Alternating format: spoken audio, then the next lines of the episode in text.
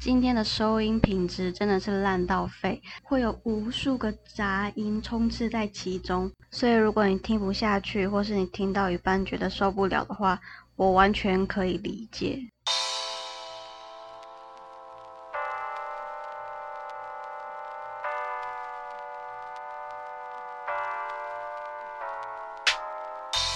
大家好，这里是书架中间，我是 Unknown，或是你可以叫我小新，新是流星的星。这一集已经重复录了好多次了，已经录到我已经不知道该怎么办了。一开始是因为我自己没有整理好，所以就没有讲得很完整。但第二次的时候，是我发现录音器材本身就有一些问题，所以导致我第二次录的时候也是有点卡卡的。然后我也在想，说我到底要不要继续录第三次？往好的方面想，就是每录一次，所讲的内容就会更顺畅。那我们就慢慢的进入 第一个主题，到底有什么好慢慢？是我自己在那边录了很多次。那我今天要讲的是有关于搬家，因为我最近就经常在搬家。我先把我的东西从高雄原本住的地方搬回台中，然后再从台中再搬回高雄要住的新的地方。先不论为什么我要搬这么多次，总之就是要搬这么多次。然后我昨天才把我的房间整理好。那昨天本来是要整理完房间之后录 podcast，想要简单的记录一下我整个搬家的历程。因为我搬家是从六月多的时候就开始，我也想讲一下我在旧的那个地方，我有很多的回忆。导致我最后一天离开那个地方的时候，其实心情很复杂，很不舍。然后顺便想要讲一下我在新家我担心的很多东西，可是却发现，第一，我的收音器材就是我的耳麦，它有点坏掉，坏掉，就是收音的状况很不好。第二就是我发现我的蓝牙耳机掉在我阿妈家，因为我本来想说我要用蓝牙耳机录，就突然找不到，我才想到说好像。是掉在妈妈家，于是在我终于昨天开始录的时候，我发现我的内容好像没有整理的很清楚，我自己讲话都一直卡来卡去的，所以我昨天录到一半的时候，我就打算算了，我明天早上再来录一次，我先把我东西记好整理好，然后再录。于是到了今天早上，我兴高采烈的，也没有兴高采烈。就以为自己可以一次录完，就没想到我还是依然的在卡。应该是我太久没有录 podcast，所以我连前面的开头我都忘记我要讲什么，而且连后面的开头第一，哎，后面的开头是什么东西啊？后面的结尾，我第一次录的时候是错的，就是我完全忘记我要讲什么，我就随便乱说一通。而且我第二次的时候想说，好算了。我就这样录，可是我发现我在剪的时候完全没有办法很顺畅的剪完，所以我干脆就直接再录第三次。啊，如果不行就在第四次，反正第十次一定会成功，也许吧。你知道这样是一个什么样的启示吗？不是启，不是启，启示是启示，就是开启的那个启。做 podcast 的时候真的要认真做，不要想到什么做什么。好，那。我在新的地方呢，因为可以讲一下，它就是有好有坏。好的地方就是终于我的房间里面有冰箱了，然后冷气还不错。而且有一个超大的电视，虽然我已经很少在看电视了，但我昨天在整理房间的时候，我就看了，因为它是 MOD 的，然后里面就有一台是韩国的节目，韩国的音乐节目叫音乐中心。如果是 K-pop 粉的话，应该会知道这个音乐节目。然后这个节目呢，是我从国小一路看到高中，高中的时候电视上就已经没有再播了。不过国中的时候，因为电视上经常在播韩国的音乐节目，就那三大台，好像还有一台小的，我忘记是哪一台。然后昨天就刚好他在播，我就看了。我发现，呃，如果是 K-pop 粉的话，你们应该都知道，就是他音乐节目的出场顺序，就是按照你要说是出道几年吗？还是说越大咖的就在越后面？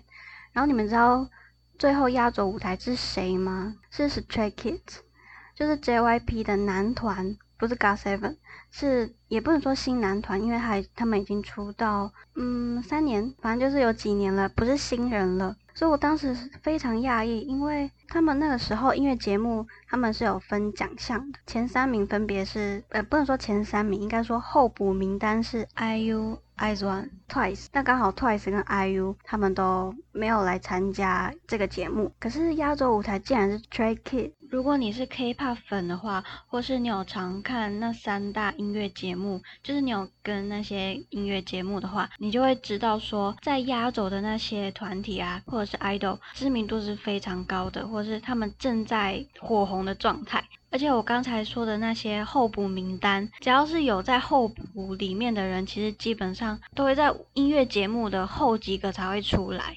最后一个压轴演出的话是非常荣耀，而且理所当然他们是一定有很火红的程度。所以当我如果看到我喜欢的团体他们在最后一个表演的时候，内心真的会很感动，会觉得说我的欧巴终于要大发了，或是我的欧尼，或是童真。就是对我我我喜欢的这些孩子们，终于要红起来了。好，以上这一段呢是有一点迷妹心态。那我们先回归到搬家。我之前住的那个地方，哎，这样会不会跳太快？抱歉，大家先稍微回来一下。我之前住的那个地方，空间比现在这个房间还要大，然后环境也算蛮安静的，但这边也。蛮安静的，可是因为之前住的那个地方整栋都是女生，那现在住的这个新的地方就有男有女，那对我来说就很不习惯。所以新的地方有好有坏。那我来讲一下我住的新家第一个晚上是怎么度过的。其实我就是看剧，我是看有一部台剧叫做《若是一个人》在 Netflix 上面上映的，然后我真的觉得这一部超级好看。我一天就看了四集，那女主角是孙可芳、小豆演的。然后他们的，我觉得他们主题、他们内容其实都蛮有趣的。像第一集，他们就在讲说，你敢不敢一个人去吃麻辣锅？然后第二集又你敢不敢一个人怎么样怎么样？于是我就想到，之前不是有流行过一张表，它是关于孤独的等级程度，我还要把它找出来。它第一集是，我是说这个表，它的表有分第一到第十集。那它第一集是一个人去逛超市，我觉得这超级简单的，像是你去逛。家乐福或是全联，这如果是自己住在外面的话，基本上都会一个人去逛超市，所以这完全 OK。我不知道大家有没有自己一个人去逛过 IKEA，我好像没有，但是我觉得我去逛 IKEA 有个还蛮有趣的想法，就是我其实。应该大家都很喜欢逛 IKEA，因为有一种家的感觉。你看到他们布置的那些场景啊，或者是他们贩卖的一些商品，我觉得他们就是想要贩卖一种你是可以亲手打造你自己的家。也的确，他们的宗旨应该是这个吧。我记得我在一年级就大一还是大二的时候，跟我朋友去逛 IKEA。然后我先说，我是真的还蛮喜欢逛 IKEA 的。可是我在逛的过程当中，我突然有一种想法，就是假如没有 IKEA，难道我的生活就不好了吗？我不知道我为什么会突然有一种这个想法，只是我承认 IKEA 它整个布置跟它制造的气氛都会有一种，只要我买 IKEA 这些商品，我就会得到，也不算得到，就是可以拥有我自己想要的生活的样貌，的确可以。可是我说现实的那些东西真的是你需要的吗？因为有些东西就有点像是装饰品、摆饰而已，但它其实当你搬家的时候就会造成很大的困扰，而且或者是像是如果你房间格局就比较小的话，其实你不需要这些东西。所以我会觉得说，有些它是实用性的，可是有些它真的就是拿来布置用的。像那些布置用的东西，它的存在到底是为了什么？但有些人可能会觉得说。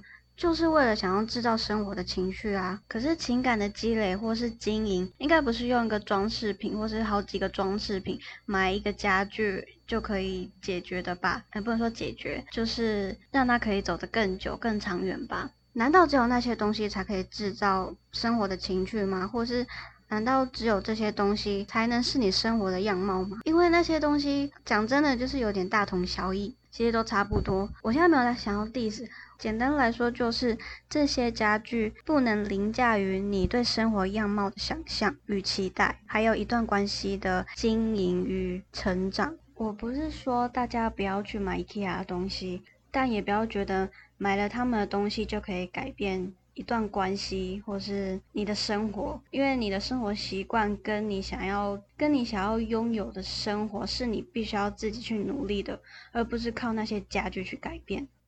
我光是解释这个就解释好久，大家还记得我们刚才讲什么吗？我们刚才是在讲呃孤独等级表，那接下来第三集是一个人去咖啡厅。我自己还蛮少去咖啡厅的，但我有去过，也是一个人。但他为什么是摆在第三集啊？咖啡厅不是常常就一个人去很轻松吗？这应该这还好吧，因为。咖啡厅有些咖啡厅蛮注重个人隐私的，像是有些人会去那边工作，有些人去那边看书等等之类的，或者只是去那边发呆，好像都不会到很孤单啊。再来是第四集是一个人去看电影，这个应该是极大的享受吧。我自己看电影或者是看影剧的时候都不喜欢旁边有人，因为我很容易被干扰，所以我觉得一个人看电影的是最。最最舒服的状态。然后第五集是一个人去吃火锅，这个也非常简单啊，因为我本身是非常喜欢吃火锅的人。我不自己煮，但是我会自己去外面买，有的时候是外带，有的时候是在店里里面吃。有些人可能会觉得火锅就是要很多人吃才好吃。可是我觉得独享也是也是一件非常享受的事情啊，这完全 OK，所以我就直接进行下一个第六集一个人去 KTV，这个我就觉得我应该不会去做，不是因为他很孤独，而是其实我也不觉得他有什么孤独，只是如果要一个人唱，还是干脆就在家里唱好了，因为去 KTV 就要很多人一起唱啊。这样才有趣。我自己是觉得唱 KTV 就是要多一点人，但也不能人太多，因为太多人的话就轮不到你唱歌了。然后下一个第七集是一个人去看海，我觉得这完全 OK。你要看海还是看山还是看什么？看夕阳都可以啊。再第八集是一个人去游乐园，一个人去游乐园还蛮好玩的诶，我是没有自己去试过。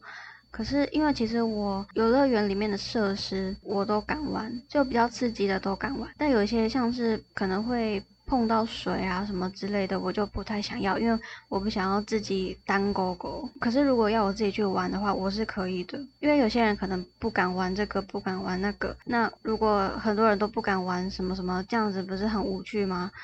那如果我自己去玩的话，我就想玩什么就玩什么。唯一的劣势就是有些位置不是双数双数这样吗？工作人员可能会帮你分配，或者你可以跟你的朋友就是坐在一起。但如果你旁边是坐一个陌生人的话，你就会有点玩的不尽兴。再来第九集是一个人搬家，这个我就觉得，如果你东西不会太多，然后你有沉箱装好，并且你有车的话。